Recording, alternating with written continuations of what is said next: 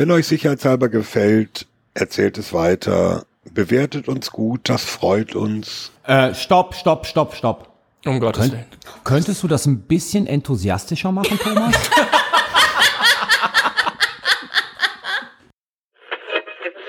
This is coalition aircraft. Wir führen keinen Krieg. I'm not convinced. This is my problem. Darüber lässt es sich trefflich auch politisch streiten. Und plötzlich sind wir in Afrika. Willkommen bei Sicherheitshalber, dem deutschsprachigen Podcast zur Sicherheitspolitik. Am Mikrofon wie immer Thomas Wiegold von Augen geradeaus. Ulrike Franke vom European Council on Foreign Relations. Frank Sauer von der Universität der Bundeswehr in München.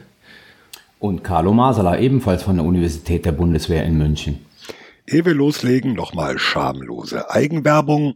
Denkt bitte dran, wir sind für den Grimme Online Award nominiert und ihr könnt weiterhin eure Stimme für den Publikumspreis abgeben unter grimme-online-award.de slash voting. Da freuen wir uns sehr drüber. Das Voting läuft bis zum 14. Juni um Mitternacht.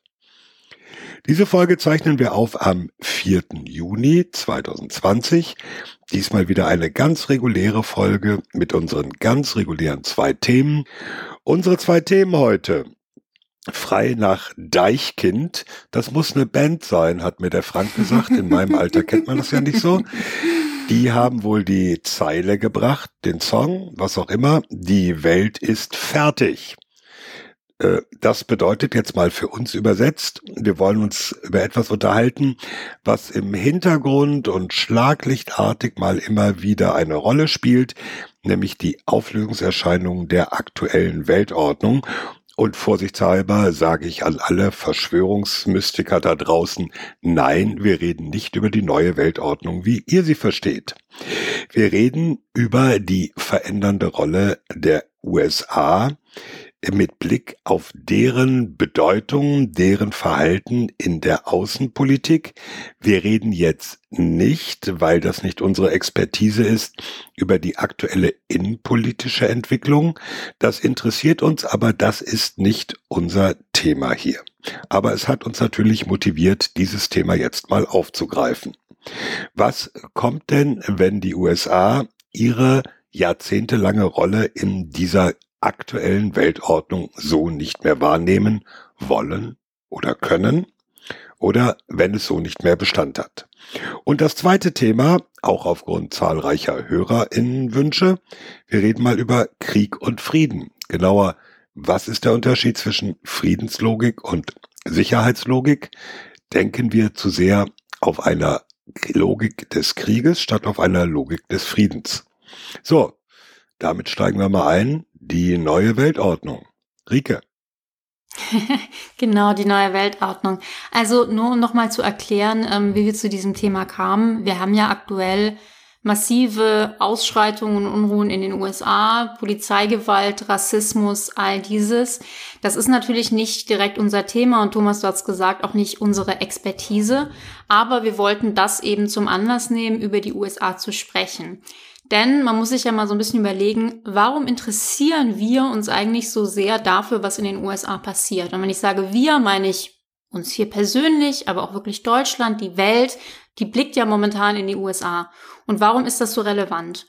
Und natürlich kann man sagen, na ja, also für uns jetzt für Deutschland zum Beispiel hat das damit zu tun, dass wir eine ähnliche Gesellschaft haben und vielleicht eben auch dieselben Probleme, was zum Beispiel Rassismus angeht, weil wir uns natürlich auch den USA nahe fühlen, also als Verbündete, aber auch wegen kultureller Affinität. Ähm, ich glaube, wir sind alle irgendwie mit, ich weiß es nicht, Friends und Hollywood und Sex and the City und so weiter aufgewachsen. Aber Mit Lassie in meinem Fall. Wir müssen, das geht weit, weit zurück. Und Black Beauty. Flipper. ja, genau. Flipper, genau. Ähm, das ist natürlich alles ein Grund, aber es hat natürlich auch viel strategischere Gründe, warum die Welt und Europa derzeit so auf die USA gucken. Und das ist dann eben wieder unser Thema. Inwiefern strategisch? Der Punkt ist, die USA sind absolut zentral für das sicherheitspolitische System der Welt. Und ich betone das jetzt so, weil ich habe das in meinen Notizen auch wirklich in Großbuchstaben stehen. Das ist nämlich meiner Meinung nach etwas, was man vielleicht so passiv irgendwie weiß, aber sich vielleicht in diesem Ausmaß nicht ganz bewusst macht. Und das bedeutet eben auch, dass wenn die USA Probleme haben, Probleme verschiedenster Art, also echte destabilisierende Probleme wie jetzt einen Bürgerkrieg oder eine Revolution oder sowas, dann ist das eben nicht nur für die USA ein Problem, sondern hat eben Auswirkungen auf die ganze Welt und insbesondere auf uns. Und da wollen wir eben ansetzen bei dieser strategischen Rolle der USA in dem internationalen System. Und äh, vielleicht versuchen wir das mal in zwei Teilen. Und zwar erstens der faktuellere Teil. Äh, hier geht es darum, welche Rolle spielen die USA aktuell in unserem System. Und da würden wir gerne mal klar machen oder auch aufschlüsseln, was man als Laie vielleicht in dieser Gesamtheit oft so nicht weiß. Und dann zweitens, und ich glaube, da wird es deutlich mehr Diskussion geben, was passiert denn, wenn die USA sich aus dieser Rolle zurückziehen? Und wie wahrscheinlich ist das eigentlich vor dem aktuellen Hintergrund, vor der Präsident, äh, vor, vor der Präsidentschaft von Donald Trump ähm, der, dem Aufstieg Chinas etc. Und ähm, genau, da setzen wir jetzt mal an. Ähm, da kann jetzt auch gerne jeder von euch reingrätschen. Also um das mal so groß, grob anzureißen, die USA sind natürlich in der Welt extrem wichtig wegen ihrer wirtschaftlichen Zentralität. Also die USA sind die größte Volkswirtschaft der Welt. Der Dollar ist die Reservewährung. Äh, wir haben auch ganz klar die USA, die führend sind, was neue Technologien etc. angeht. Dann gibt es die sogenannte Hard Power Ebene, äh, militärische Fähigkeit, militärische Allianzen und die Soft Power Ebene, also kulturell, aber auch legale legale Ebene. Und äh, Frank wollte sich hier schon einklinken, dann fangen wir vielleicht äh, damit an. Ich habe auch viel aufgeschrieben zu, was können denn die USA, was wie Hard Power, Military äh, Power angeht. Aber ja. Ich habe nur Technologie gehört und dachte, das wäre eine gute Gelegenheit für mich reinzukrätschen und das hatte ich mir gar nicht notiert, aber das kommt mir jetzt gerade in den Sinn, ja. SpaceX. Ja, also die, das Verbringen von äh, zwei Astronauten auf die internationale Raumstation von einem amerikanischen Unternehmen. Kann kein anderes Unternehmen auf der Welt, können nur zwei Länder der Welt ansonsten. Nee, äh, nee, nee, nee. Die Chinesen auch, oder? Die, also Russland, China. Und die USA. Macht drei. Ja, die USA tun das jetzt aber mit SpaceX. Ach so, so rum meinst du. Okay. Ja, das meine ich. Also, also die, was, was Frank meint, ein privatwirtschaftlicher Akteur schickt Leute auf die internationale Raumstation. Das ist das, was ich meinte, genau. Das kann und kein anderer privatwirtschaftlicher Akteur auf der Welt. Genau. Und es ist ja auch nicht nur SpaceX, sondern auch noch Boeing demnächst mit dem Starliner. Also technologisch im Bereich der Raumfahrt beispielsweise. Dann hatte ich mir noch mal ein paar andere Dinge vor Augen geführt. Denk mal zum Beispiel an äh, Betriebssysteme für Computer, Notebooks, ja. Weltweiter Marktanteil von Microsoft Windows schwankt so ein bisschen je nach Markt, so ab 70 bis 87 Prozent, sagen wir grob 80 Prozent, ja. Die restlichen 10 Prozent sind Macintosh, also Apple Betriebssystem, ebenfalls US-Produkt.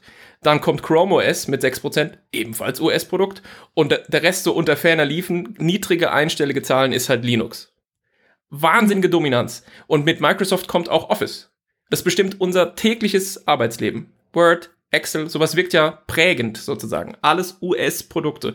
Selbes im Bereich mobile Devices. Android-Marktanteil weltweit 75%. Dann kommt Apple, wieder beides US. Alternativen quasi nicht existent. Ja. Gut, bei Android muss man sagen, Android ist natürlich eigentlich Open Source und man kann Android ohne Google benutzen. Aber fast niemand tut es. Das heißt, Android ist Huawei im Prinzip. muss es jetzt tun, ne?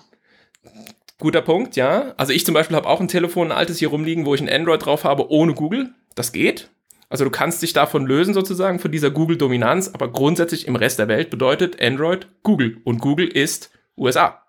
Ja, das heißt, in all diesen Bereichen, in unserer Arbeit, im Wirtschaftsleben, zum, auch weil Englisch natürlich die Weltsprache ist im Bereich Wirtschaft, im Bereich Wissenschaft, im Bereich Kunst und Kultur. Es sprechen nicht super viele Menschen auf der Welt Englisch, vielleicht eine halbe Milliarde oder so. Ja, da aus chinesischer Perspektive würde man drüber lachen. Trotzdem, die Sprache ist unfassbar ähm, bedeutsam und ähm, ja, und dann kommen noch die ganzen soften Faktoren, wir haben es gerade schon genannt, Lassie Flipper, Black Beauty, äh, Dallas, Denver Clan.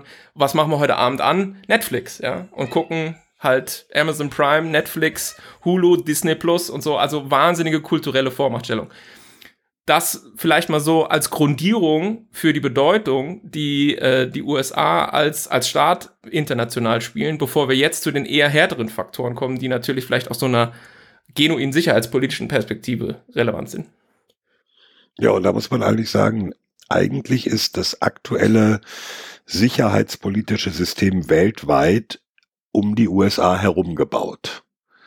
Also es, es lebte Jahre, Jahrzehnte lang, oder jahrzehntelang war natürlich auch bestimmt die Blockkonfrontation, da im Wesentlichen die USA und die mit ihr verbündeten Staaten auf der einen, der Warschauer Vertrag, äh, also die Sowjetunion und die verbündeten Staaten auf der anderen Seite. Das alles hat sich natürlich ein bisschen verschoben. Äh, jetzt geht es eher in Richtung Great Power Competition USA-China.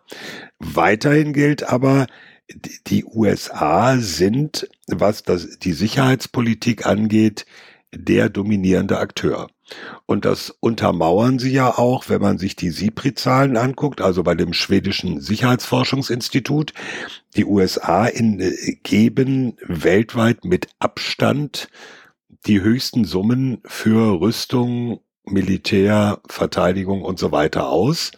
Ist es nicht ja. so immer mehr ähm, als die restlichen sieben oder acht auf der Liste kombiniert? Ja, das schwankt immer. Wir, wir, wir schreiben diese äh, letzte SIPRI-Statistik mal in die Show Notes.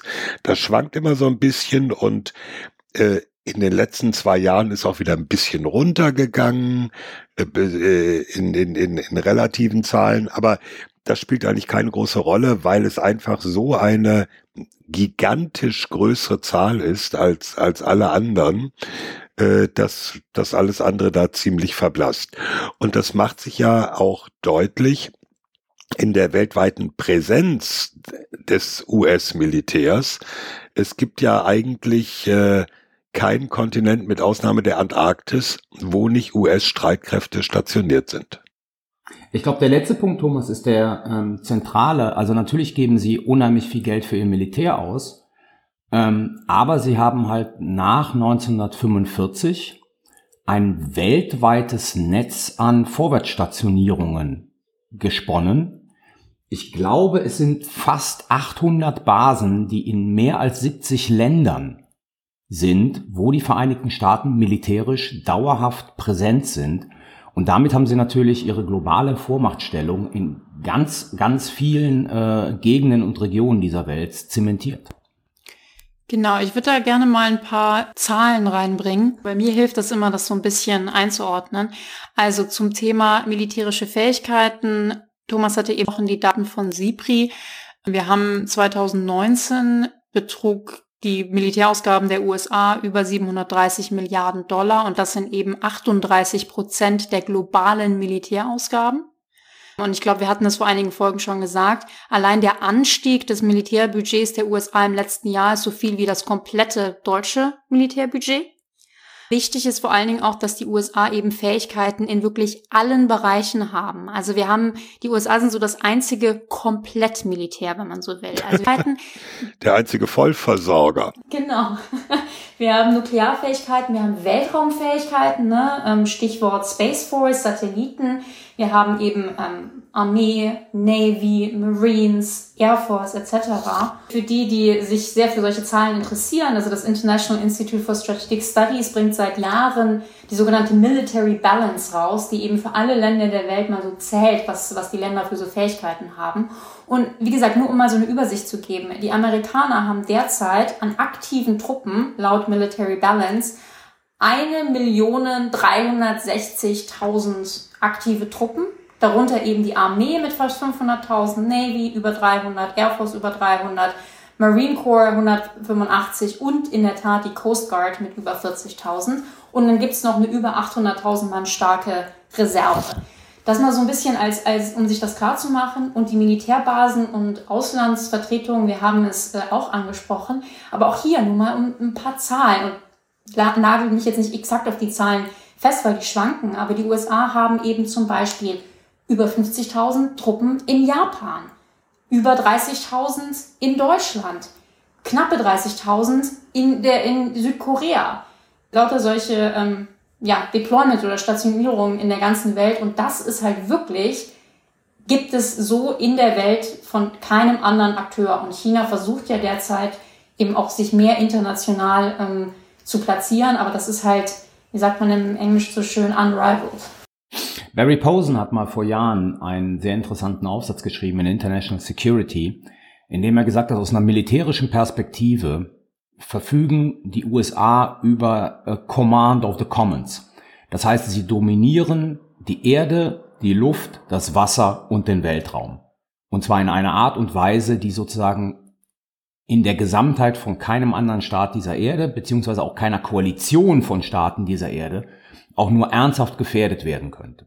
Ja, aber jetzt wird's halt interessant, denn ich habe mich eben auch in Vorbereitung ähm, dieser Folge habe ich mir noch mal so ein paar Analysen durchgelesen und insbesondere aus den USA, natürlich gerade aus dem konservativen Spektrum, liest man immer wieder, die USA verlieren ihre Vormachtstellung. Und man denkt sich jetzt natürlich, wie kann das denn bitte sein mit den Ausgaben, mit dem alles, was wir gerade gesagt haben, wie, wie kann man da Sorge haben, dass die USA ihre Vormachtstellung ähm, verlieren?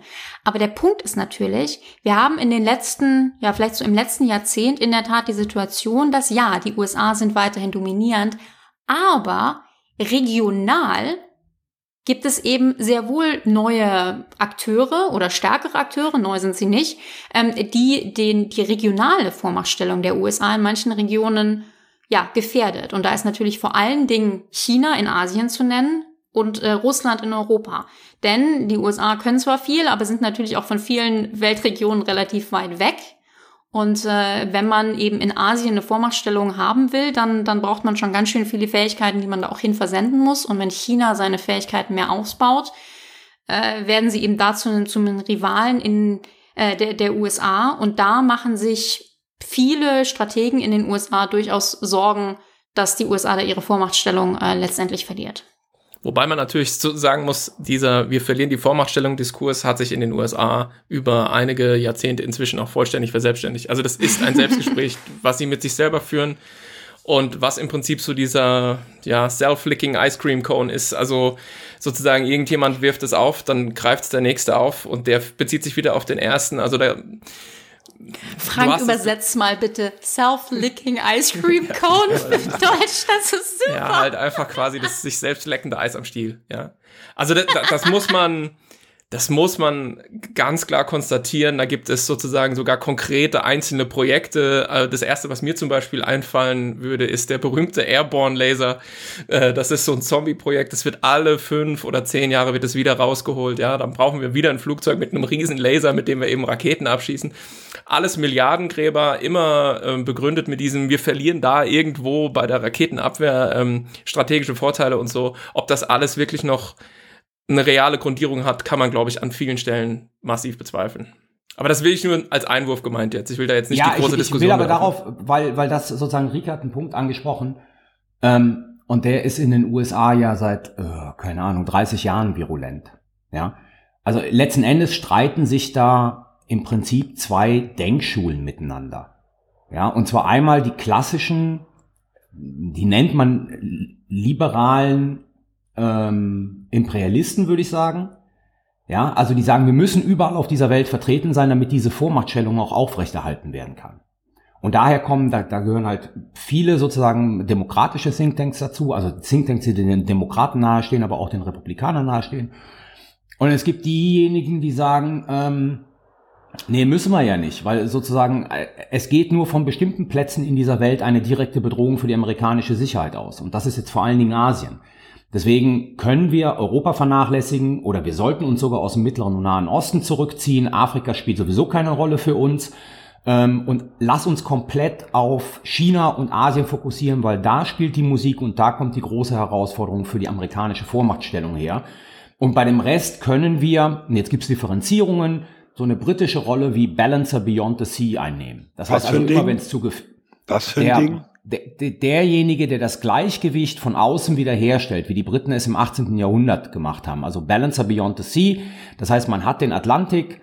Ähm, wenn es ein Problem in Europa gibt, dann werden wir da sozusagen aktiv werden. Aber wir müssen in Europa nicht mehr präsent sein, weil aus Europa geht keine Gefahr mehr für uns aus. Also da streiten sich sozusagen unterschiedliche, wirkliche Denkschulen, die sich auch in der Politik ähm, wiederfinden.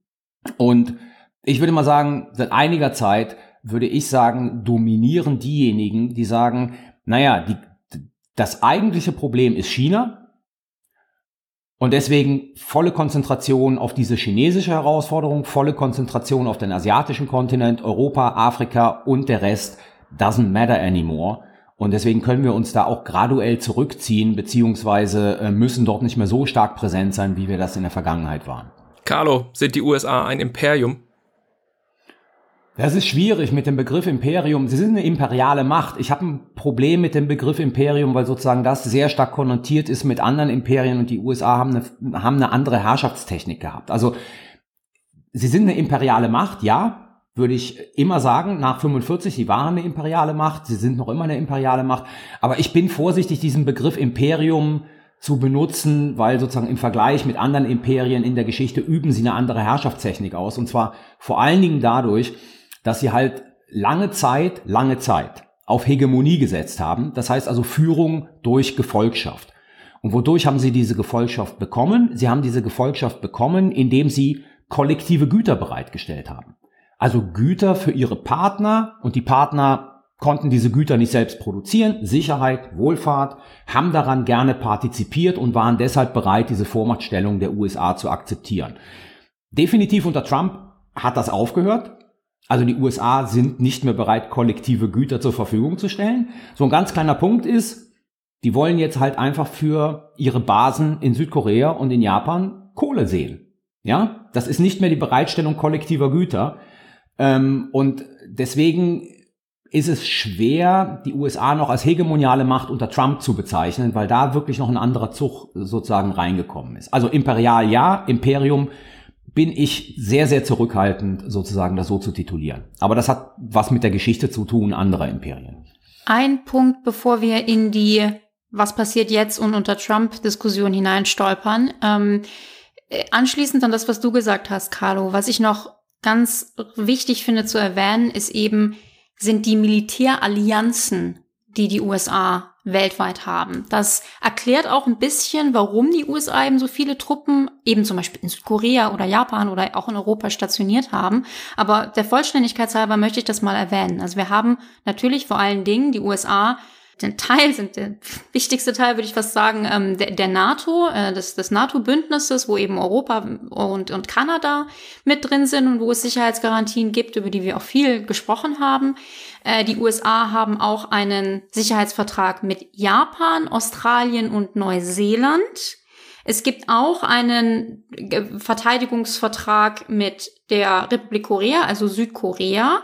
Und, und da bin ich mir nicht ganz sicher, wie das legal funktioniert, die USA haben ja zum, haben Taiwan gegenüber auch gewisse ähm, Verpflichtungen unterschrieben. Es ist, glaube ich, nicht ein richtiger Verteidigungsvertrag. Carlo schüttelt schon den Kopf, super. Insofern, dann mach, mach mal kurz den, den, den Taiwan-Punkt ähm, noch. Es aber es, es ist ja. kein Verteidigungsvertrag. Es gibt sozusagen, und das hat man nie aufklären können, weil sozusagen die entsprechenden Dokumente nicht vorliegen. Ja, es gibt die Vermutung, und ähm, darüber lassen alle US-Präsidenten die Chinesen im Unklaren, dass die Amerikaner gegenüber Taiwan das Versprechen abgegeben haben, im Falle einer militärischen Invasion den Taiwanesen Beistand zu leisten.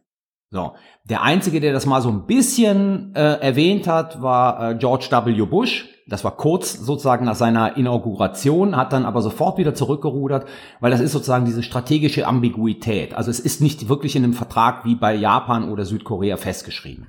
Ja, genau. Aber ähm, der, worauf ich halt hinaus will, ist zu sagen, dass die USA, ähm, ja, weltweit muss man wirklich sagen, Verpflichtungen verschiedenster Art eingegangen sind und dass das im Übrigen auch erklärt, ähm, im Politikwissenschaftlichen spricht man immer gerne oder diskutiert man immer gerne über Grand Strategy. Und es wird eigentlich in jedem Land lamentiert, dass, dass die Länder keine Grand Strategy haben. Also sprich die große Strategie, ja, für die Welt. Man muss aber eben auch sagen, eigentlich sind die USA fast weltweit das einzige Land, was, das wirklich ernsthaft eine Grand Strategy haben kann, weil, weiß ich nicht, Deutschland oder auch Frankreich oder so können ja viel erzählen, was irgendwie ihr Plan für die Welt ist, aber die einzigen, die tatsächlich Einfluss haben in dem Ausmaß, dass man eine, eine Grand Strategy haben kann, sind eben die USA. Und all, was wir gerade erklärt haben ähm, oder aufgezeichnet haben, erklärt so ein bisschen, warum das der Fall ist. So, und jetzt, wenn das alles zusammenbricht? Und warum? Und ist das wahrscheinlich? Und wie geht's weiter? Naja, ich meine, ich habe mir so ein bisschen Buchstabensalat aufgeschrieben mit Blick auf die Dinge, die sich eben zu verändern beginnen. Ähm, also allein unter Trump, und das wird jetzt vermutlich niemanden überraschen, ähm, dass ich ausgerechnet auf diese Dinge abhebe, haben wir eine ganze Reihe von Vertragswerken und Abkommen erodieren gesehen oder haben gesehen, wie die gekündigt wurden. Ja? Iran-Abkommen, JCPOA ähm, ist gekündigt. INF-Vertrag, Intermediate Range Nuclear Forces, also der Vertrag über äh, konventionell und nuklear bestückbare Mittelstreckenwaffen in Europa, Geschichte. Die USA haben zwar das äh, Antipersonenminenverbot nie unterschrieben, haben sich aber in den Jahren und Jahrzehnten dann danach sukzessive immer konformer verhalten und waren eigentlich nahezu äh, konform mit diesem Antipersonenminenverbotsvertrag. Unter Außer Obama in hieß es aber, Südkorea. Außer in Südkorea, genau, die ähm, demilitarisierte Zone zwischen Nord- und Südkorea ist so der einzige Punkt auf der Welt, wo die USA nach wie vor sagen, da brauchen wir Antipersonenminen äh, und können deswegen den Vertrag nicht unterzeichnen, weil wir auf die nicht verzichten wollen. Auch das ist jetzt Geschichte. Also da hat man ebenfalls jetzt äh, mit Blick auf Antipersonenminen politisch umgesteuert unter Trump. Open Skies ist gerade ganz frisch. Ja, der Vertrag über den offenen Himmel, hochproblematisch aus Sicht der europäischen ähm, Verbündeten ist ja nicht nur ein Vertrag zwischen USA und Russland, der diese Überflüge, mit denen man Transparenz schafft, untereinander ermöglicht, sondern da sind 34 äh, Vertragsparteien dabei, die das alle betrifft. Inzwischen wird, redet man in der US-Administration tatsächlich ähm, darüber, wieder Nukleartestexplosionen durchzuführen, was 20 Jahre lang nicht der Fall war. Also da werden alle möglichen Vertragswerke aufgekündigt und da wird auch an soften Normen gekratzt. Es hat nicht mit Trump angefangen, auch unter Bush beispielsweise, also George W. Bush, hatten wir beispielsweise die Aufkündigung des ABM-Vertrags, ähm, ABM Anti-Ballistic Missile Treaty, also da wurde der Vertrag aufgekündigt, der es USA und Russland verboten hat, nukleare Raketenabwehr zu betreiben. Und unter Obama haben wir zwar einen New Start bekommen, also den Rüstungskontrollvertrag, mit dem die strategischen Trägersysteme und Sprengköpfe be begrenzt werden. Aber Obama hat auch das nur bekommen, indem man ein Modernisierungsprogramm intern aufgelegt hat für die, für die US Atomwaffen. Also wir sagen, es ist nicht ganz neu, aber unter Trump, das haben wir ja verschiedentlich schon festgestellt, gibt es so eine Verschärfung dieser ohnehin schon bestehenden Tendenzen, dieser Abkehr von Multilateralismus, dieser Abkehr auch, das muss man sehr genau anschauen, aber auch diese Abkehr von Europa und dem Hinwenden äh, zu China.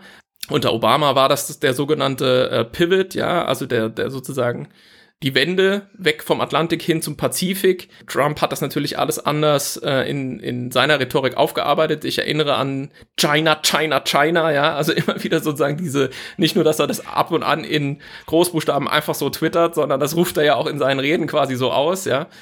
Und das insgesamt könnte man schon zum Anlass nehmen, zu sagen, okay, die Rolle der USA im internationalen System verändert sich. Und jetzt haben wir noch gar nicht drüber gesprochen, das sollten wir vielleicht dann jetzt auch noch gleich tun, was die Vorgänge im Innern jetzt bedeuten für Status und Glaubwürdigkeit der USA nach außen. Ehe wir dazu kommen, hätte ich noch mal eine Frage an Carlo. Vielleicht mal einen Blick zurück. Wir hatten ja schon mal vor rund 100 Jahren eine Phase, wo die USA, Carlo guckt so, da warst du doch ganz klein, ich weiß. äh, genau. Äh, wir hatten da schon mal eine Phase, wo die USA nach einem intensiven Engagement in Europa, nämlich im Ersten Weltkrieg, sich sehr massiv dann zurückgezogen haben äh, in eine Phase der Selbstisolierung. Äh, es ging ja so weit, dass der damalige US-Präsident Woodrow Wilson den Völkerbund zwar mit angeschoben hat, die USA aber nicht Mitglied wurden.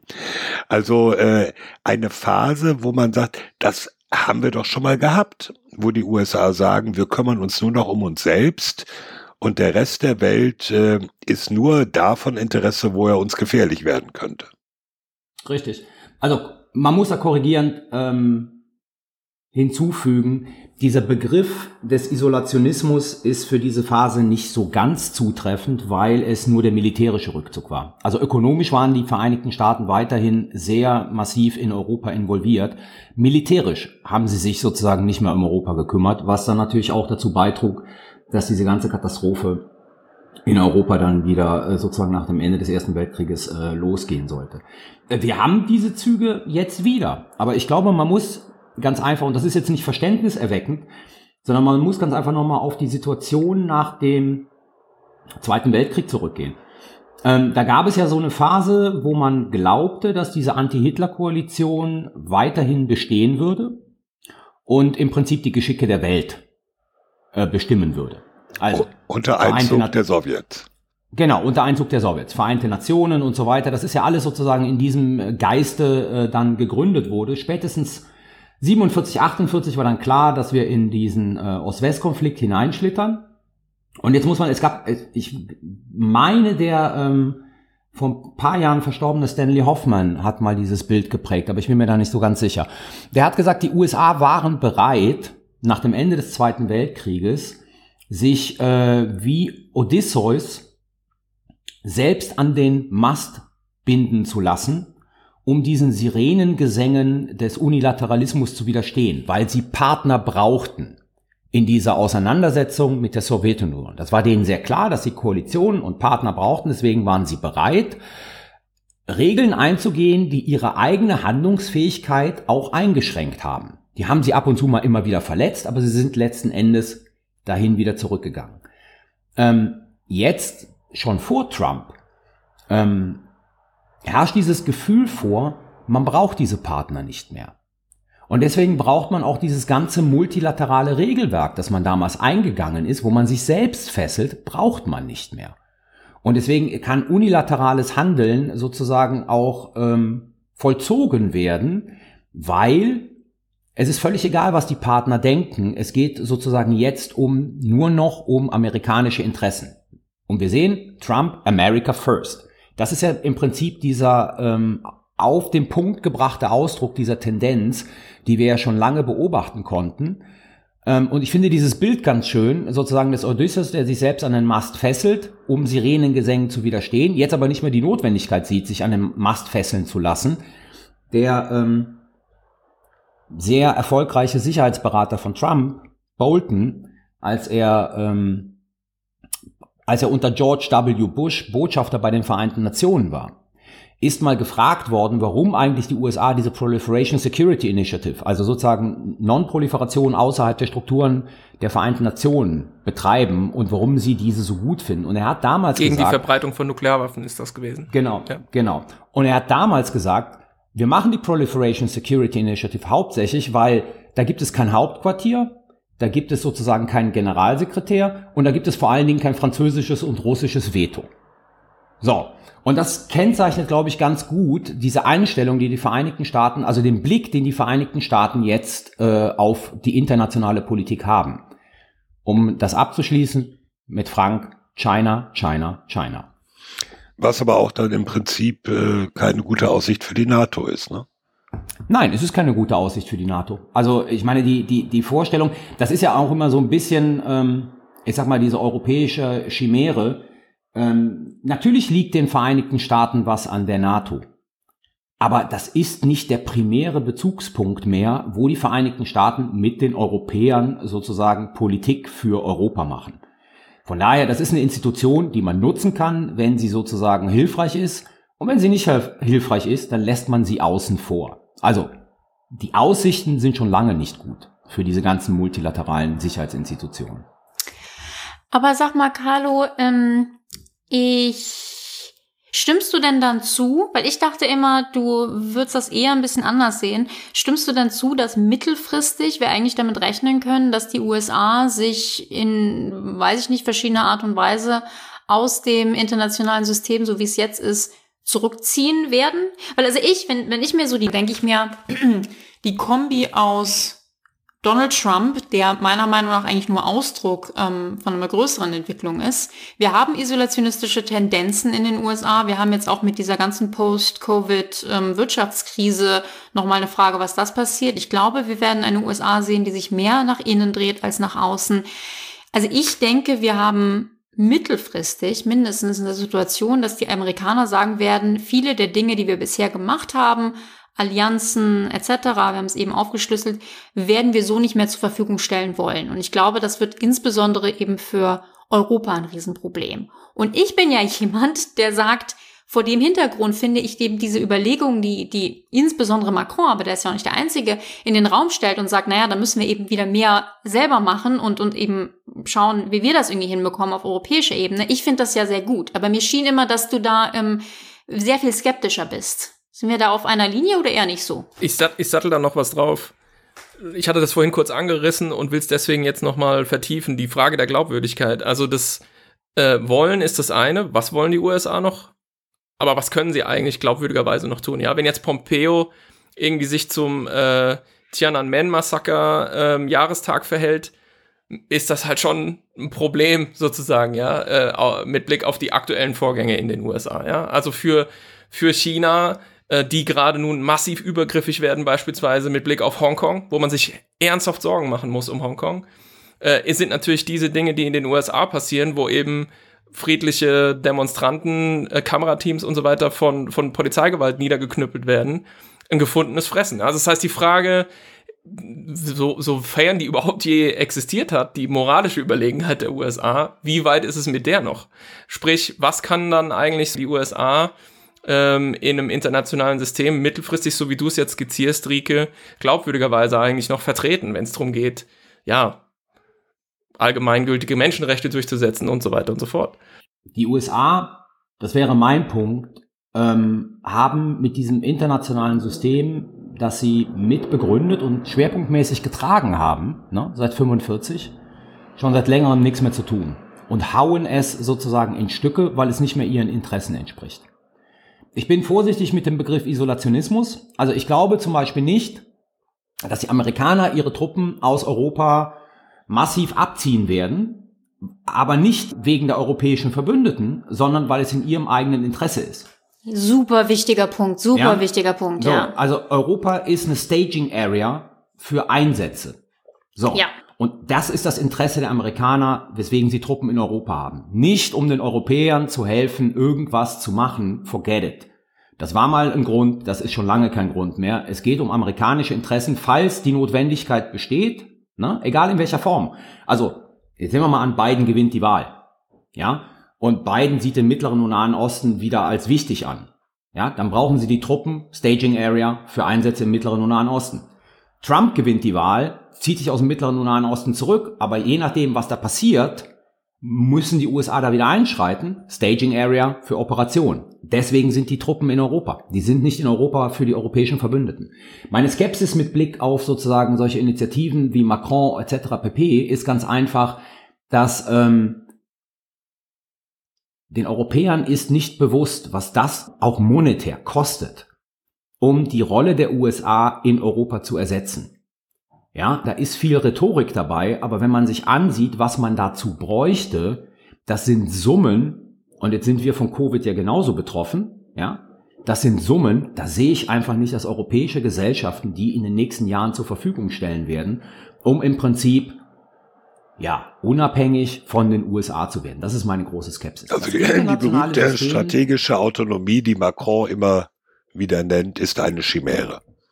Ja, ist eine Chimäre. Also es ist ein Projekt, das dauert 20 Jahre und das kostet Geld. Das sehe ich nicht, dass Gesellschaften bereit sind, das zu akzeptieren. So. Aber der Punkt ist doch, wir sind ja nicht hier, wir sind hier ja nicht bei Wünsch dir was. Also es geht ja nicht darum zu sagen, will ich europäische Autonomie oder strategische Autonomie, ja oder nein, sondern es geht darum zu sagen, wenn wir doch glauben, und ich habe den Eindruck, da gibt es jetzt eine gewisse ähm, Übereinstimmung hier in der Runde, wenn wir doch glauben, dass sich mittelfristig die USA einfach zurückziehen werden aus vielen der Rollen, die sie vorher ausgefüllt haben, dann müssen wir darauf doch reagieren. Also ich habe immer den Eindruck, und das ist so meine, meine Sorge auch von dem, was ich in Deutschland oft höre, ist, dass die Deutschen gerne sagen, weil wir ohne die USA nicht können, wo ich ja durchaus zustimme, müssen, können wir uns gar nicht irgendwie auch nur überlegen, wie das sein könnte, weil wir können eh nicht, deswegen Kopf in den Sand und, und hoffen, irgendwie die USA werden da bleiben. Und da habe ich lieber die offensivere Strategie und sage, ja, ja, ich weiß, ohne die USA können wir derzeit nicht. Was können wir denn tun, um zumindest so die ganz wesentlichen Dinge auszugleichen? Und da bin ich halt dann eben eher bei diesem strategischen Autonomie-Gedanken, auch wenn ich absolut mit euch übereinstimme die Rolle der USA allein in Europa werden wir so nicht in irgendwie der nahen Zukunft oder auch der weiteren Zukunft ersetzen können. Aber es hilft ja dann nicht zu sagen, wir können ohne die USA nicht und deswegen denken wir gar nicht darüber nach, weil das ist ja eigentlich nur gefährlich. Übrigens rutscht Europa seinerseits auch in ein Glaubwürdigkeitsproblem, nämlich mit Blick auf China, weil wir können auch nicht durch die Welt laufen und sagen, wir sind hier der einzig übrig gebliebene äh, glückliche Hort äh, der bürgerlichen Freiheitsrechte und weiß ich nicht, beispielsweise sowas wie Datenschutz, ja, der, was ja in Europa DSGVO und so, da bilden wir uns ziemlich was drauf ein, weil wir einmal nicht diesen äh, sagen wir mal, die kapitalistische Färbung des Überwachungsstaats äh, aller USA haben wollen oder aber auch nicht sozusagen den kommunistisch überwölbten Überwachungsstaat aller China. Nur das Problem ist eben, ähm, offensichtlich ist man ja auch nicht gewillt, äh, eine härtere Linie gegenüber China einzuschlagen, was beispielsweise Menschenrechtsverletzungen angeht. Ich sage nur die Stichworte äh, uigurische Minderheit oder eben auch Hongkong, weil es eben so ein großer Absatzmarkt ist. Ja, also auch Europa schlittert natürlich auf lange Sicht hier in, in ein Glaubwürdigkeitsproblem und hat quasi wie üblich nur die, die Wahl zwischen zwei schlechten Alternativen. Also ich glaube ja nicht, dass sozusagen die Frage einer moralischen Glaubwürdigkeit in der internationalen Politik so eine entscheidende Rolle spielt. Ähm, je nachdem, in was für einer Konstellation man sich befindet. Also wenn man sich mal anguckt, sozusagen, also jetzt nehmen wir mal die, die gegenwärtige Situation in den USA, die innenpolitische. Ja? Wir hatten einen, wie wir ihn nennen, liberalen Hegemon, der bis Ende der 60er Jahre eine harte Rassentrennung hatte. Ja, der, der war da auch moralisch nicht glaubwürdig in seinem Eintreten für Menschenrechte und Freiheit. Hey, absolut, habe ich auch vorhin gesagt, soweit das ja? je galt, ja. Aber ich meine, genau. es ist, glaube ich, klar, wie wir das meinen. Wir sind ja auch nicht naiv und klar. denken, ja, also. Sage ich ja nicht, ne? Aber das versteht, halt glaube ich, jeder, was wir meinen. Wo, ja. ne? Ähm, Doppeldeutigkeit betreiben wir ja seit 40 Jahren. Also, ja, ich sag's mal klar. ganz einfach, ne? Wir, wir stellen, keine Ahnung, wir stellen Staat XY in die Ecke weil er Homosexuelle umbringt und drücken beide Augen zu bei Saudi-Arabien, weil das ein strategischer Partner ist. Also diese ganzen Sachen sind ja. ständig präsent. Ja. ja. Und sie waren auch ständig da, als die USA noch sozusagen the beacon of hope and freedom war für viele. Hm. Ja. Deswegen, so mein Punkt, moralische Kategorien. Ja, ich sehe den Punkt. Ich glaube halt nicht, dass sie sehr ausschlaggebend sein. Ich werden. will den auch nicht überbetonen. Ich sage ja. nur, grundsätzlich ähm, würde ich halt immer noch einen Unterschied machen zwischen einem Land wie Russland, wo man eben, darüber haben wir schon verschiedentlich gesprochen, wenn man eben zu viel Kritik äußert, vielleicht mal irgendwo an der Kremlmauer hinter der Mülltonne erschossen wird. Mhm. Äh, oder einem Land wie China, wo man eben auch einer Dauerüberwachung ausgesetzt ist, wo man sagt, hier in dem Krankenhaus ist aber mit Covid irgendwie läuft was schief oder so, drei Tage später klopft es an der Tür und die Person wird nie wieder gesehen. Muss man klar sagen, glauben wir in Europa es anders machen zu wollen und auch zu können. Und ähm, ich persönlich hätte auch den Anspruch zu sagen, ich finde das gut, fände es besser, wenn es der Rest der Welt auch so tun würde. Ich will da niemanden zu zwingen, aber so ein bisschen als Vorbild vorangehen, fände ich eine ganz gute Sache. Aber, und diese, diese, ähm, sagen wir mal, diese Position leidet natürlich irgendwann auf Dauer dann schon, wenn die Heuchelei sozusagen allzu offenkundig wird, ja. Und Klar. ich würde sagen, die USA schlittern jetzt wirklich in eine neue Qualität rein, was die was diese Frage ihres Status angeht, mit Blick auf all diese Dinge, Demokratie, Rechtsstaat, bürgerliche Freiheitsrechte, ähm, ja, also und Rassismus, alles, was dazu gehört. Darf ich noch einen, einen Punkt vielleicht machen, der mir ja sozusagen nicht in unserer Debatte, aber der mir ja auch generell sozusagen jetzt in dieser Debatte über den 3. November und ähm, die Wahlen in den USA ein bisschen in Europa untergeht. Also meine Vermutung wäre, und das ist sozusagen etwas, was Europa, glaube ich, ähm, eigentlich ähm, kalt erwischen wird. Also wenn wir davon ausgehen, ein mögliches Szenario, dass Biden die Wahl gewinnt und Präsident wird, dann bekommen wir aller Wahrscheinlichkeit nach eine aggressivere Russlandpolitik seitens der Vereinigten Staaten. Das haben wir in Europa nicht so auf dem Schirm. Also die Demokraten sind sozusagen mit Blick auf Russland mehr Falken als die Republikaner und Donald Trump mit seinem Kurs, der irgendwie zwischen Bewunderung Putins und ab und zu dann doch mal sozusagen Verurteilung russischer Aktivitäten zugeht. Also das heißt, wir bekommen eine massive Diskussion, Europa muss mehr tun, mit Blick auf Russland zusammen mit den USA, ähm, als wir das unter Trump hatten, weil da war es einfach nur, Europa muss mehr tun, aber der Russlandfaktor war weg. Und wir sind ja jetzt gerade, sie, die Rede von Kanzlerin Merkel, ähm, jetzt äh, unlängst bei der Konrad-Adenauer-Stiftung, wir sind ja jetzt gerade wieder so in der Phase, wo sozusagen dieses, ähm, wir müssen mit Russland reden, hier in Europa zunehmend wieder an Fahrt gewinnt. Also wo man sieht, dass die Politik sozusagen der, der kompletten Isolierung Russlands nicht unbedingt zum Erfolg geführt hat und wir gerade so tastend versuchen, eine neue Russlandpolitik zu finden. Ja, wir haben jetzt die Situation und den düsteren Ausblick. ist ja langsam unser Markenzeichen, der düstere Aber Ausblick. Bitte? Wir haben auch eine glasklare Ableitung, was die Hausaufgabe angeht. Und die lautet, und das wird niemanden, der uns regelmäßig hört, überraschen. Europa muss halt wirklich sich zusammenreißen und seinen eigenen Kram auf die Reihe kriegen besser. Es ist die einzige Alternative. Egal wie wir es drehen und wenden, das ist immer das, was am Ende rauskommt. Es ist die einzige Alternative, es ist aber leider nicht wirklich eine reale Alternative. Also es ist nicht äquivalent, sondern eben nur so ein bisschen retten, was zu retten ist. Aber ich bin sehr für das Retten, was zu retten ist. Wir sind aber da eigentlich auch schon an einer sehr schönen Überleitung zu unserem zweiten Thema. Nämlich, dass man sich die Frage stellen muss, äh, bei allem, was machen die USA, wo geht das hin, Europa muss mehr tun, sind wir natürlich auch von einer bestimmten Wahrnehmung, von einer bestimmten Logik der sicherheitspolitischen Lage getrieben. Und äh, da sind wir eigentlich jetzt an dem Punkt, wir hatten ja gesagt, wir müssen auch mal drüber reden, so eine Kriegslogik gegen eine Friedenslogik. Wir sind sehr stark in der Überlegung, was muss Europa mehr tun? Muss Europa, ich sag mal das böse Wort, aufrüsten? Äh, kommen wir da nicht äh, nur von, von, von dieser Logik her, äh, militärisch, Krieg, Aufrüstung, mehr tun heißt mehr Hardpower. Und damit sind wir jetzt eigentlich beim, beim zweiten Punkt, Frank. Friedenslogik, ja. Genau. Habt ihr das auch gespürt gerade? Was? Das ist wie ein Beben in der Macht, so als ob alle unsere Stammhörer abgeschaltet hätten und nie wieder anschalten. also wir haben vor geraumer Zeit mal eine Zuschrift bekommen von äh, jemanden irgendwie aus, weiß das jetzt nicht mehr genau, aus der evangelischen Kirche. Ähm, und diese Person hat uns so einen, äh, einen Bericht äh, zugeschickt, packen wir auch in die Show Notes, der so ein bisschen Szenarien skizziert hat, ausgehend von Beobachtungen, die wir hier auch schon mehrfach gemacht haben. Ja, also ich rate einfach mal so ein paar Stichworte runter.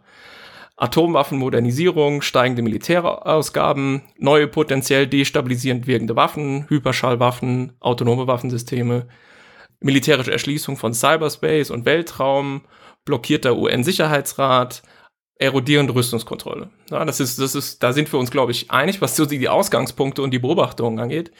Und dieser Bericht hat eben versucht, in mittels Szenarien äh, Kooperationen so auszuloten, dass trotz all dieser Dinge Gewalt unmöglich wird. Und ich glaube, das ist relativ weit von dem entfernt, äh, wie wir in der Regel über diese Themen diskutieren. Und einfach, um das nochmal konzeptionell ein bisschen klarer zu machen, habe ich mir mal ein paar Gedanken gemacht, wie man diese beiden Dinge Sicherheit und Frieden oder Sicherheitslogik und Friedenslogik voneinander unterscheiden kann. Und für Carlo und mich äh, und Reke natürlich auch ähm, in diesem politikwissenschaftlichen Teilbereich der internationalen Beziehungen gibt es da eine total alte, aber immer noch sehr sinnstiftende Unterscheidung, die hier, glaube ich, sehr hilfreich ist. Und zwar die zwischen problemlösendem und kritischem Denken. Problemlösendes Denken sagt, ich finde vor, was eben in der Welt sich mir so präsentiert, ist also quasi Status quo affirmativ und denkt dann drüber nach, was man machen kann, um bestimmte Probleme, die sich da eben präsentieren, zu lösen. Gebt mal ein Beispiel, was glaube ich hier auch sehr äh, gut passt. Wir haben vorhin über den, das Ende des Zweiten Weltkriegs gesp gesprochen und wie man sich dann doch im Kalten Krieg wiederfand. Ähm, das hat natürlich sehr viel damit zu tun, dass man in den USA, als man sagt, okay, wir haben Nuklearwaffen, aber wir gehen fest davon aus oder wir wissen, die Sowjetunion wird die auch bald haben und wir müssen uns jetzt irgendwie eine Lösung dafür überlegen, wie wir mit diesem Problem umgehen, dass man sich da überlegt hat, okay, wir machen nukleare Abschreckung. Das ist also so ein ganz typisches problemlösendes Vorgehen zu sagen, hey, wir rüsten uns eben so auf und positionieren uns so, dass wenn uns jemand mit diesen Waffen bedroht, wir ihm glaubwürdig versichern können, wir schlagen zurück und dann passiert eben nichts. Die Alternative dazu äh, wäre eben dieses kritische Denken, was ich eher einer Friedenslogik auch zuschreiben würde, wo man eher hinterfragt, wie ist es möglich, dass eigentlich Dinge so sind, dass sie so sind, wie sie sind, und wie kann man sie möglicherweise anders gestalten. Ja, also hier wäre dann eben nicht die Abschreckung, die nukleare Abschreckung, der primäre handlungsleitende Faktor, sondern eher die Suche nach Kooperation. Und auch dafür gibt es historisches Beispiel. Also das weiß fast niemand, aber es ist tatsächlich so, dass diese Idee mit dem Nuklearzeitalter in Form von Abschreckung umzugehen nicht unumstritten war. Also es gab damals schon äh, eine Bewegung, die nannten sich Nuclear One Worlders, also im Prinzip die Leute, die gesagt haben, wir, wir leben auf einer Welt.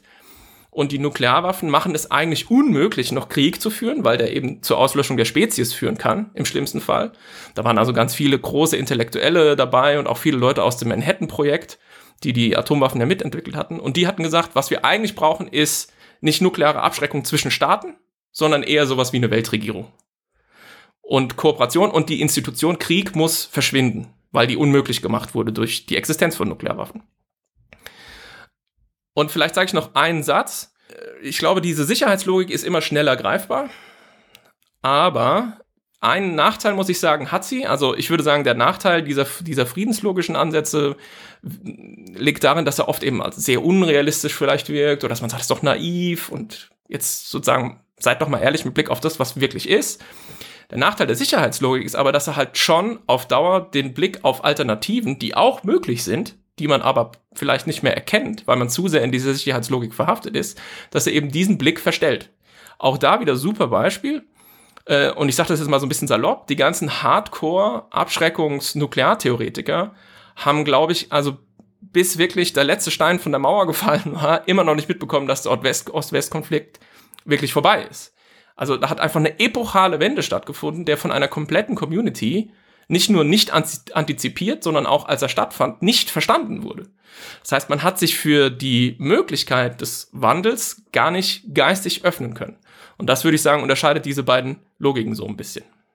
Ähm, ich finde, du hast es extrem gut ähm, erklärt und ich möchte vielleicht mal so ein bisschen Yay. skizzieren, warum. Ich habe auch drei Anläufe gebraucht. das wissen ja die Hörer nicht.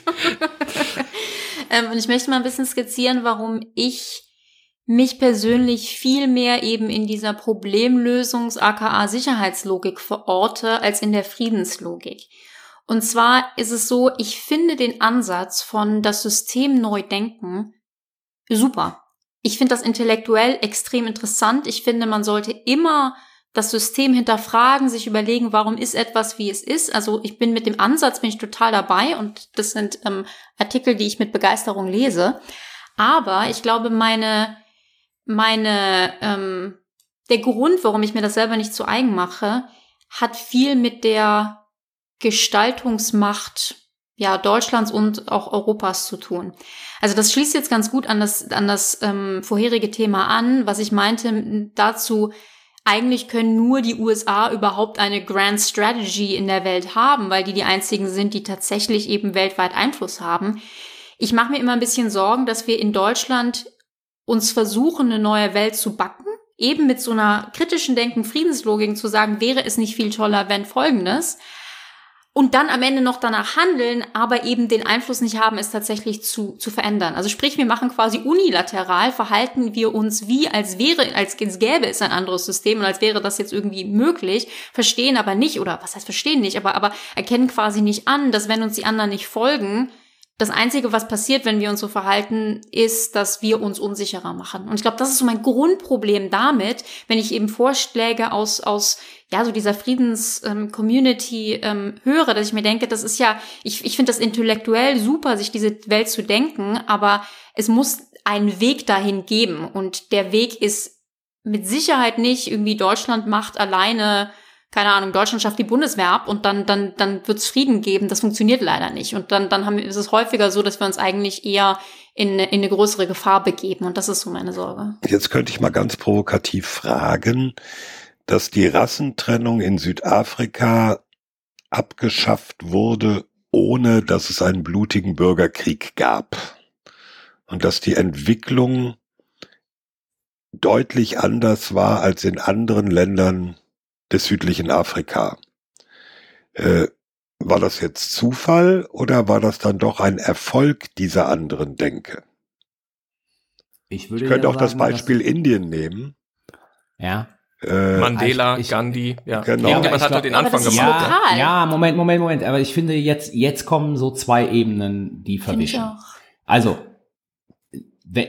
Erste Bemerkung, Südafrika, Indien, all das, was jetzt genannt worden, da reden wir über Innenpolitik. Genau. Ne? Man darf nicht vergessen, was passierte denn, als Indien unabhängig wurde? Die haben einen fröhlichen Krieg gegen Bangladesch geführt. Einen Sezessionskrieg gab es gegen Pakistan. Mhm. Ja, also Mhm. ne, wir reden über Innenpolitik. Südafrika könnte ich jetzt zum Beispiel sagen, ja, hast du natürlich völlig recht. Das war der große Traum vieler. Wenn man das jetzt aber mal anguckt, wann das passiert ist, Ich weiß dann genau, was könnte jetzt man, kommt. Dann könnte man sagen, Südafrika, das Bollwerk gegen den sowjetischen und kubanischen Einfluss in Afrika, war sozusagen nicht mehr notwendig. Und vor allen Dingen die Amerikaner haben sozusagen der Botha-Regierung komplett die Unterstützung entzogen.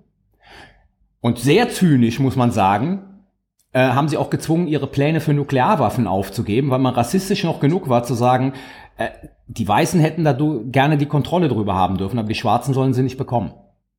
Ja, also da, deswegen, zwei Ebenen, ne? Also das ist Innenpolitik, wir reden über internationale Politik. Ich glaube, da gibt es äh, sozusagen unterschiedliche Ebenen, die wir Der berücksichtigen Carlo nimmt auch ähm, E-Mails an, also wenn man auf irgendetwas, egal was, einen zynischen Take braucht, er liefert den.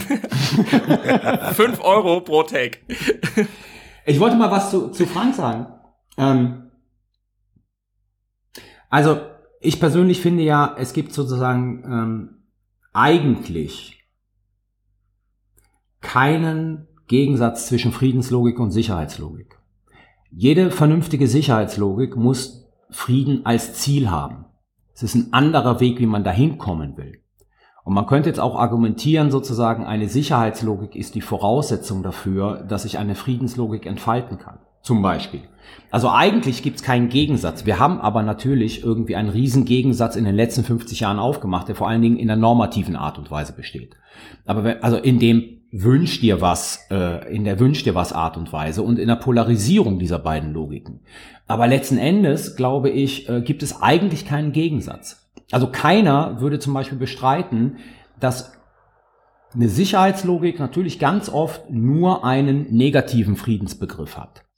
Zu verhindern, dass Leute sich die Köpfe einschlagen.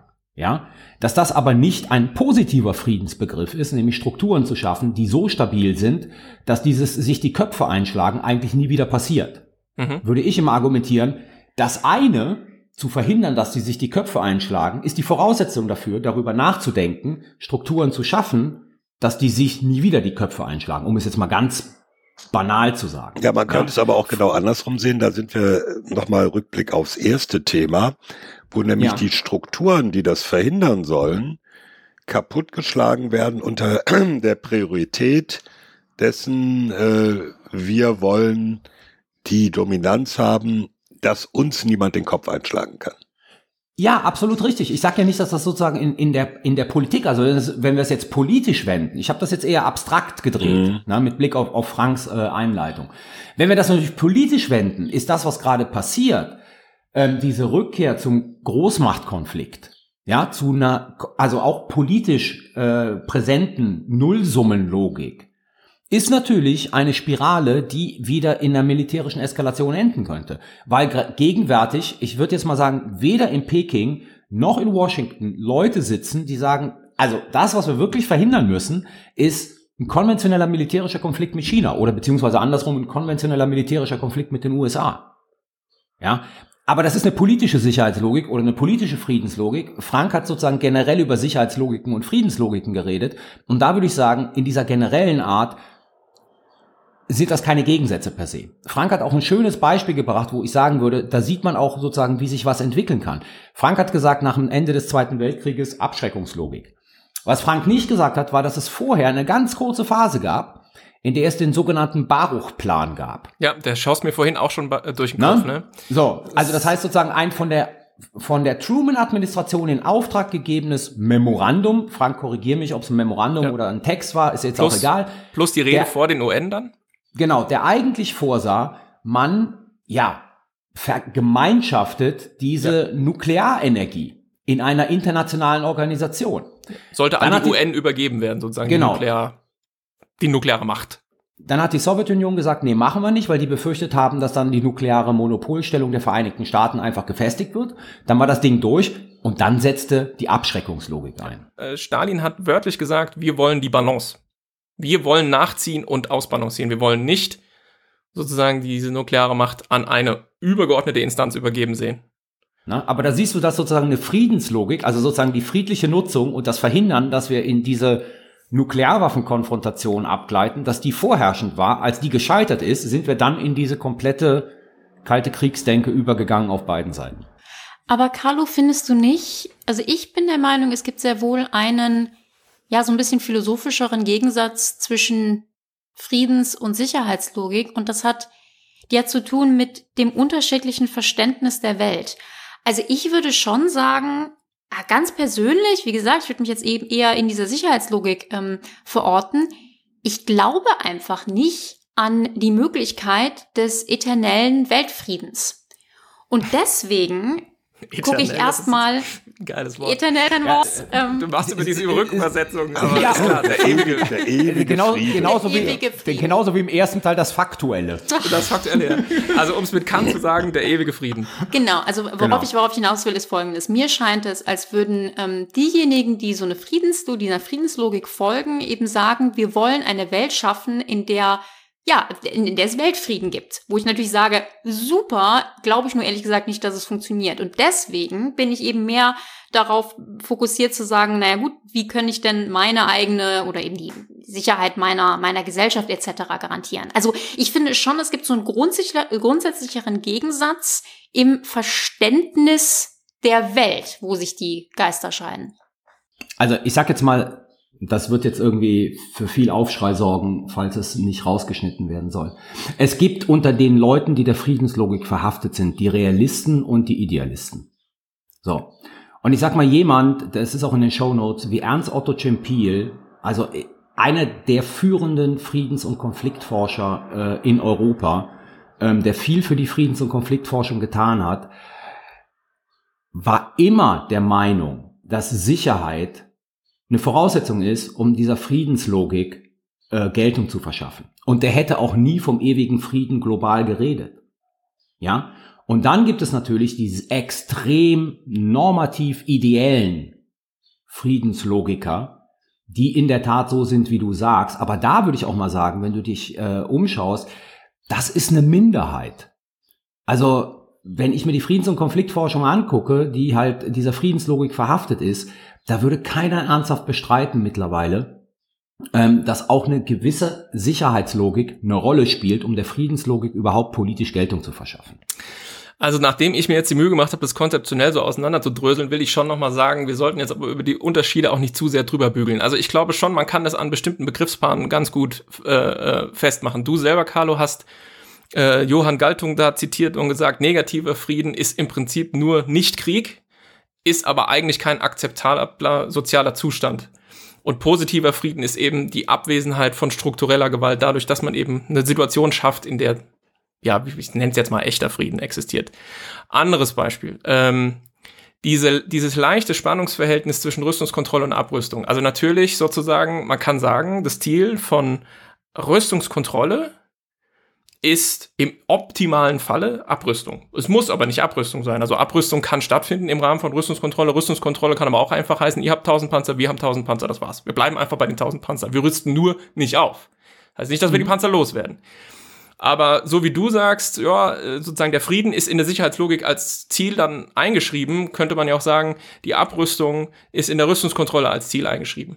Aber man kann das und es wird zum Teil natürlich auch von der anderen Richtung her gedacht. Ja, also es Ja, gibt klar, einfach Leute, die sagen, wir natürlich. müssen erst Ja. abrüsten. Ja, Ja, klar. ähm, die halt sagen, wir machen Stichwort hier nukleare Teilhabe. Die Waffen müssen halt einfach erstmal weg. Ja, das ist halt so das Signal. Wie, wenn wir es nicht machen, niemand macht's.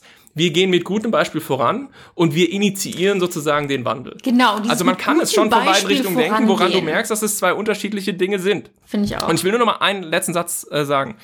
Ähm, Rike und so ist sozusagen alles, alles schön und gut, aber ich finde, oder wir auch in, in unserem Podcast, ähm, glaube ich, können das für uns fruchtbar machen, nicht indem wir uns jetzt irgendwie fragen, können wir an den Weltfrieden glauben und so. Ich glaube, das ist ziemlich äh, unproduktiv auf Dauer, aber wir müssen uns sozusagen, im Einzelnen immer wieder fragen, gibt es Alternativen, die wir systematisch ausblenden, weil wir zu sehr in der einen Logik verhaftet sind äh, und äh, über die wir zu wenig reden. Und ich glaube, da, ähm, Dafür da haben wir ja dich, Schätzchen, im Podcast. Genau. Aber da gibt's relativ viel zu holen, ja. Das Ähm, stimmt. denn das auf Dauer so eine sehr eingefahrene, fest vergleiste Sicherheitslogik den Blick verstellen kann, das wissen wir aus vielen Bereichen.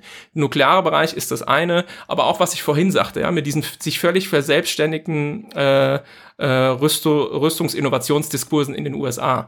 Da wird einfach nicht mehr wirklich gesehen, ob das wirklich sinnvoll ist, ob es benötigt ist, ob man die ganzen Ressourcen auch anders allokieren könnte und so Nochmal, da, darf ich jetzt da ganz kurz ein, weil, weil sozusagen, das ist, das ist wirklich eine Ebenengeschichte, ne?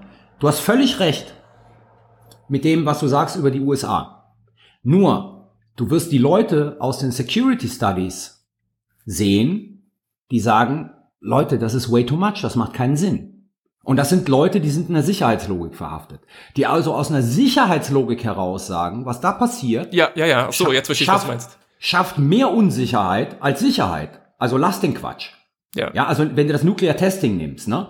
Mhm, die, ganze, die, die ganze Community der Security Studies Leute, die sozusagen Hardcore, Militär, Einsatz und so weiter untersuchen, nichts anderes, die sagen, seid ihr crazy, seid ihr total bescheuert, das schafft Unsicherheit, das schafft Rüstungswettläufe und diese ganzen Geschichten, da brauchst du kein, also, ne, das sind nicht die Friedenslogik-Leute Verhafteten, das sind die Sicherheitslogik-Leute Verhafteten und deswegen muss man auseinanderhalten sozusagen eine Sicherheitslogik, die im politischen Raum vorherrscht und eine Sicherheitslogik, die sozusagen im intellektuellen Raum vorherrscht. Und das ist nicht immer deckungsgleich. Hm. Also ich binde das mal ab, indem ich sage, am Ende des Tages heißen wir ja sicherheitshalber und nicht friedenshalber. Also ein bisschen ist es. Und ich bin Friedensforscher. Äh, genau, ich auch sowieso. Aber ähm, so ein bisschen ist es ja auch quasi, ähm, was halt auf der Packung draufsteht, ähm, kriegt man auch. Aber wenn wir uns was vornehmen, also ich werde es mir weiterhin sozusagen vornehmen, es vielleicht auch noch besser zu machen, über diese Alternativen doch ein bisschen mehr nachzudenken und die dann auch äh, zu verbalisieren. Und ansonsten gibt's ja auf Twitter den lustigen Witz wenn sicherheitshalber Podcast und der Piece by Piece Podcast ein Kind kriegen, ist es dann der vernetzte Ansatz. Will sagen, oh. will sagen, es gibt ja auch dezidierte Podcasts, wo diese Dinge dann äh, ausbuchstabiert werden, die man natürlich ergänzend zu ja. unserem Ich wollte gerade sagen, Hört mach hier mal keine Fremdwerbung. Geht nicht rüber. Zusätzlich, zusätzlich. Die schreiben wir dann auch in die Show Notes. Natürlich. Und die sind aber nicht für den Grimme Online Award nominiert. ne? Just say. Oh. Unnötiger Tiefschlag. Das war jetzt äh, aber Sicherheitslogik und nicht Friedenslogik, was du gesagt hast. Gut. Rike, das war jetzt sehr umfassend. Trotzdem Fazit? Ja, also ein Fazit, um das zu versuchen abzubinden. In dieser 29. Folge haben wir wieder über zwei Themen gesprochen, und zwar erstens über die Rolle der USA im sicherheitspolitischen System und eigentlich vor allen Dingen der Zentralität der USA im sicherheitspolitischen und dann ehrlich gesagt auch weiterem Weltsystem. Ähm, das lief unter dem Titel Die Welt hat fertig, weil wir leider rausgekommen sind bei, es verändert sich gerade sehr viel. Ähm, wohin genau die Reise geht, wird sich noch zeigen, aber mittelfristig wird sich Europa wärmer anziehen müssen und ähm, ja versuchen zu retten, was zu retten ist. Also leider ein bisschen ähm, ein, ein dunkler Ausblick, aber es gibt eben Möglichkeiten für Europa ein bisschen auszubalancieren und das sollten wir wahrscheinlich mehr tun. Und dann der zweite Teil, würde ich sagen, war fast eine etwas philosophischere Diskussion oder eine nach innen gewandtere Diskussion. Es ging um die Frage Friedens gegenüber Sicherheitslogik. Ähm, ich denke, wir haben rausgearbeitet, dass wir eher in so einer Sicherheitslogik verhaftet sind als sicherheitshalber, aber haben uns vorgenommen, Friedenslogik eben auch ein bisschen mehr zu, ähm, ja, versuchen zu, darüber zu reflektieren. Und ich glaube, dieser Teil war vielleicht eher was für die weiß ich nicht, Studenten der internationalen Beziehungen und an einige Leute, die sich eben mit diesen Themen bisschen beruflicher auseinandersetzen, aber vielleicht hat es auch geholfen, ein bisschen zu verstehen, aus was für einer Logik wir diesen ganzen Podcast und unsere Arbeit machen. Und das ist ja vielleicht auch ganz interessant für die anderen. Danke, aber ich muss sagen, auch der zweite Teil war für alle. Absolut. Der war nicht nur. Alles ist immer für alle. Für das ist alle. immer alles für alle. Für alle. Jetzt kommt der Sicherheitshinweis. Oh, warum nicht der Friedenshinweis? Äh, achso, ja, jetzt kommt der Sicherheitshinweis.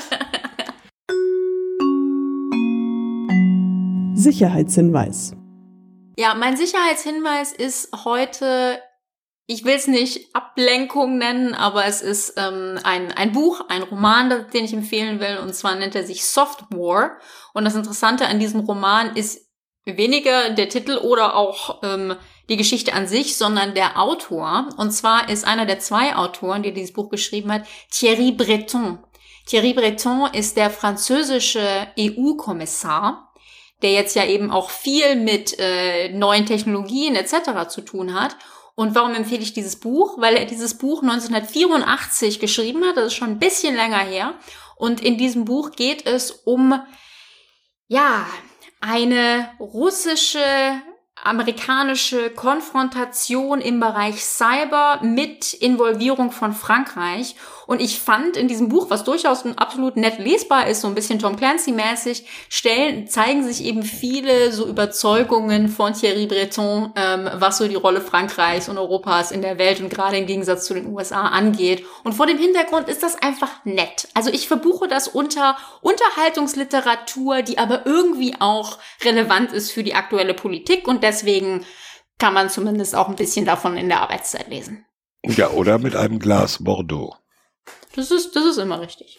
Also zum Thema französisches Cyberwarfare im Jahr 1984 habe ich einfach zu viele böse Kommentare. Die ich mir jetzt Hatten die da überhaupt Bildschirmtext schon? Egal. Ja, nee, das hieß ähm, da anders. Minitel. Das war aber viel besser als Minitel. das deutsche BTX, ja.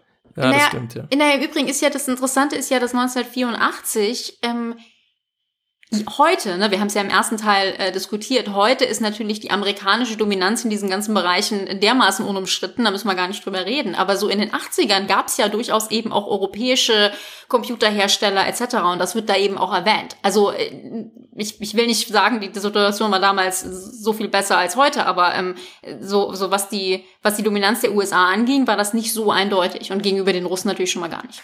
Hm. Gab auch selbstfahrende Autos in den 80ern in Europa. Stimmt. Das ist richtig. Anderes Thema. Richtig. Mein Sicherheitshinweis. Ähm, vermutlich ist es zu erwarten gewesen, dass ich äh, auf äh, die Schwierigkeiten im Open Skies Vertrag hinweise. Mache ich aber nicht, weil ich keine Lust mehr habe, in jedem Sicherheitshinweis einen Abgesang auf die Rüstungskontrolle zu machen. Auch über die äh, angekündigten ähm, Gedankenspiele in Richtung neuer Nukleartests in den USA will ich nicht sprechen, weil es mich deprimiert. Und Franks Sicherheitshinweis äh, ist, Frank hat fertig. Frank hat fertig. äh, und über die russische Nukleardoktrin will ich auch nicht reden, weil die noch nicht in offizieller Übersetzung vorliegt. Deswegen sage ich Stichwort kulturelle Hegemonie der USA. Netflix anschalten und heute Abend Space Force gucken. Ich bin also quasi voll bei Rike, was den Eskapismus angeht. Es sind schwierige Zeiten, da kann man auch mal lachen. Und Space Force ist ähm, eine Satire auf die neue Teilstreitkraft der USA, die Weltraumstreitkräfte. Und ja, es ist nicht so lustig, wie ich es mir erhofft hatte, aber definitiv ziemlich unterhaltsam und kann man empfehlen. Also mein Sicherheitshinweis äh, betrifft äh, das Phänomen, was ich auf Twitter als Aufstand der Anständigen äh, bezeichne. Das ist ein Begriff, den ich in diesem Zusammenhang von äh, Philipp Rottmann geklaut habe. Kudos an Philipp Rottmann an dieser Stelle.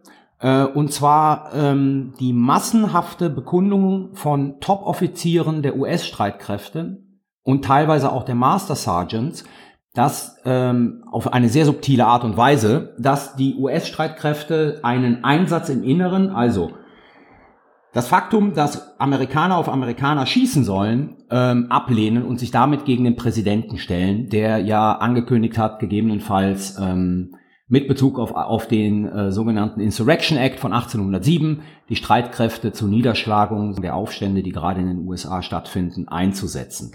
Das ist meines Erachtens äh, und meines Wissens ein einmaliger Vorgang, äh, den es so seit 1945 in den USA nicht gegeben hat. Der aber, und deshalb mein Sicherheitshinweis, auch ein Ausdruck der sich seit 20, 30 Jahren immer mehr und immer komplizierter werdenden zivil-militärischen Beziehungen in den USA ähm, ist.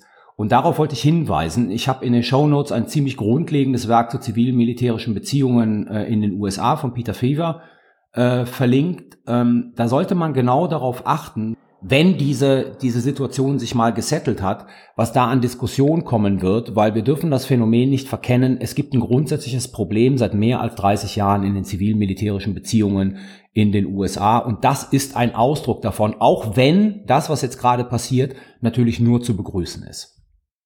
Ja, da bin ich aber gespannt, ob das auch Auswirkungen auf die Debatte über den Bundeswehreinsatz im Innern hat. Aber das werden wir ja dann sehen. Mein Sicherheitshinweis ist dann wieder in die aktuellen Niederungen der, ja, ich sag mal, deutschen Innenpolitik. Das Bundeskabinett hat in dieser Woche eine Verschärfung des Soldatengesetzes auf den Weg gebracht, nämlich dass äh, Soldaten bei Verstoß gegen ihre Dienstpflichten oder bei Schädigung des Ansehens der Bundeswehr fristlos gekündigt werden können, und zwar nicht mehr wie bisher nur in den ersten vier Jahren ihrer Dienstzeit, sondern in bis zu acht Jahren. Das hat natürlich zu tun mit der Zahl erkannter Rechtsextremisten vor allem in der Bundeswehr. Es gibt ja die Fälle beim Kommando Spezialkräfte. Äh, getoppt war das Ganze Mitte Mai mit der Festnahme eines Oberstabsfeldwebels aus dem KSK, der zu Hause Waffen, Munition, Sprengstoff gehortet hat, teilweise aus Bundeswehrbeständen. Es werden seit mehreren Jahren rechtsextremistische, ne, es werden seit mehreren Jahren rechtsextremistische Vorfälle in dieser Eliteeinheit untersucht. Und ein Punkt ist halt, das strebt halt das Ministerium schon länger an, Rausschmeißen der Soldaten einfacher innerhalb von acht Jahren statt vier Jahren. Das betrifft dann allerdings nicht nur Extremismus, sondern äh, erklärtermaßen auch Fälle von sexueller Gewalt oder Kinderpornografie. Und äh, da muss man gucken, wie sich das jetzt im Gesetzgebungsverfahren äh, auswirkt, weil der Bundeswehrverband zum Beispiel hat schon gesagt, das finden wir nicht gut, weil es eben nicht nur gegen Extremisten geht, sondern auch andere Soldaten zu leicht aus unserer Sicht rausgeworfen werden können. Also, versuch stärker gegen Extremisten vorzugehen. Ob das der richtige Weg ist und ob das so umgesetzt ist, werden wir sehen. Sicherheitshinweis. Das war Folge 29 von Sicherheitshalber. Wenn euch Sicherheitshalber gefällt, erzählt es weiter, bewertet uns auf Apple Podcasts und möglichst mit fünf Sternen, dann finden uns neue Hörerinnen und Hörer viel besser. Äh, unseren Shop, den müssen wir auch erwähnen. Da gibt's gerade 15 Prozent dieser Tage. Ja, da gibt's nicht nur 15 Prozent, sondern es gibt Masken. Masken sind doch immer noch vorgeschrieben, zum Beispiel in Geschäften oder im öffentlichen Nahverkehr. Es gibt also unsere Mund-Nasen-Bedeckung. Und zwischendurch gab's auch einen Teddy, den Sicherheitshalber. Ja, so gestern mal irgendwie zehn Stunden lang und jetzt ist er wieder aus. Ja, also leider ist er weg, aber wir haben gute Hoffnung, dass er wieder im Angebot sein wird. Und zwar bei shop.spreadshirt.de slash Sicherheitshalbershop. Ja, wo findet ihr uns sonst noch? Auf Twitter unter Sicherheitspot. E-Mails nehmen wir entgegen unter sicherheitspot at gmail.com. Und wir werden die nächste, die 30. Episode aufnehmen am 26. Juni. Hey, zwei Episoden in einem Monat. Wahnsinn. Hohe Schlagzahl. Wir werden nachlässig. Wir hatten schon mal zwei in zwei Wochen. Und das ja. ist richtig. Aber für, für, die, für die Leute, die jetzt immer noch dran sind, und das wahrscheinlich so drei, können wir schon mal ankündigen, nächsten Monat wird sicherheitshalber ja zwei Jahre alt. Und äh, oh, Thema. Juhu, Champagner. No. Ja, wird's geben. Und Oh, ähm, Thema Zuschriften etc. Wir nehmen natürlich wie auch letztes Jahr wieder Fragen an zu allem und jeden. Insofern schreibt uns, tweetet uns an zu Sachen, die ihr immer schon mal wissen wolltet über Sicherheitshalber. Wir sagen es in der nächsten Folge nochmal, aber das ist jetzt für die, die immer noch dran sind. Und die Fragen bitte nicht zu sicherheitspolitischen Themen. Also bitte nicht wieder nach Lasern fragen oder was das letzte Mal irgendwie alles kam. Sondern alles mehr oder weniger rundherum. Laser finde ich aber auch ein interessantes Thema. Haben wir darüber schon genug geredet? Sollten wir auch noch mal Ausreichend, ja. ja. Naja, wir piu, beide, piu, wir, piu. wir, wir beide könnten uns in unserem Alter, Thomas, über Laser für Augen unterhalten. Ja, gut, danke. äh, das schneiden wir raus. So, das war's für heute. Bleibt. Was? Das habe ich akustisch nicht verstanden. Nix, mach einfach weiter. Ich bring, nicht bring das Ding ich zu Ende. Komm. Derjenige, der schneidet, hat gesagt, nö, schneiden wir nicht raus. Das war's für heute. Bleibt gesund, haltet Abstand, seid solidarisch. Äh, ich gehe jetzt Deichkind mal nachhören. Die Welt ist fertig. äh, man muss sich ja weiterbilden, auch im hohen Alter. Es verabschieden sich Thomas Wiegold auf Twitter at Thomas-Wiegold. Ulrike Franke auf Twitter at Rike Franke. Frank Sauer auf Twitter, at Dr. Frank Sauer. Und Carlo Masala auf Twitter at Carlo Masala 1. Tschüss. Ciao.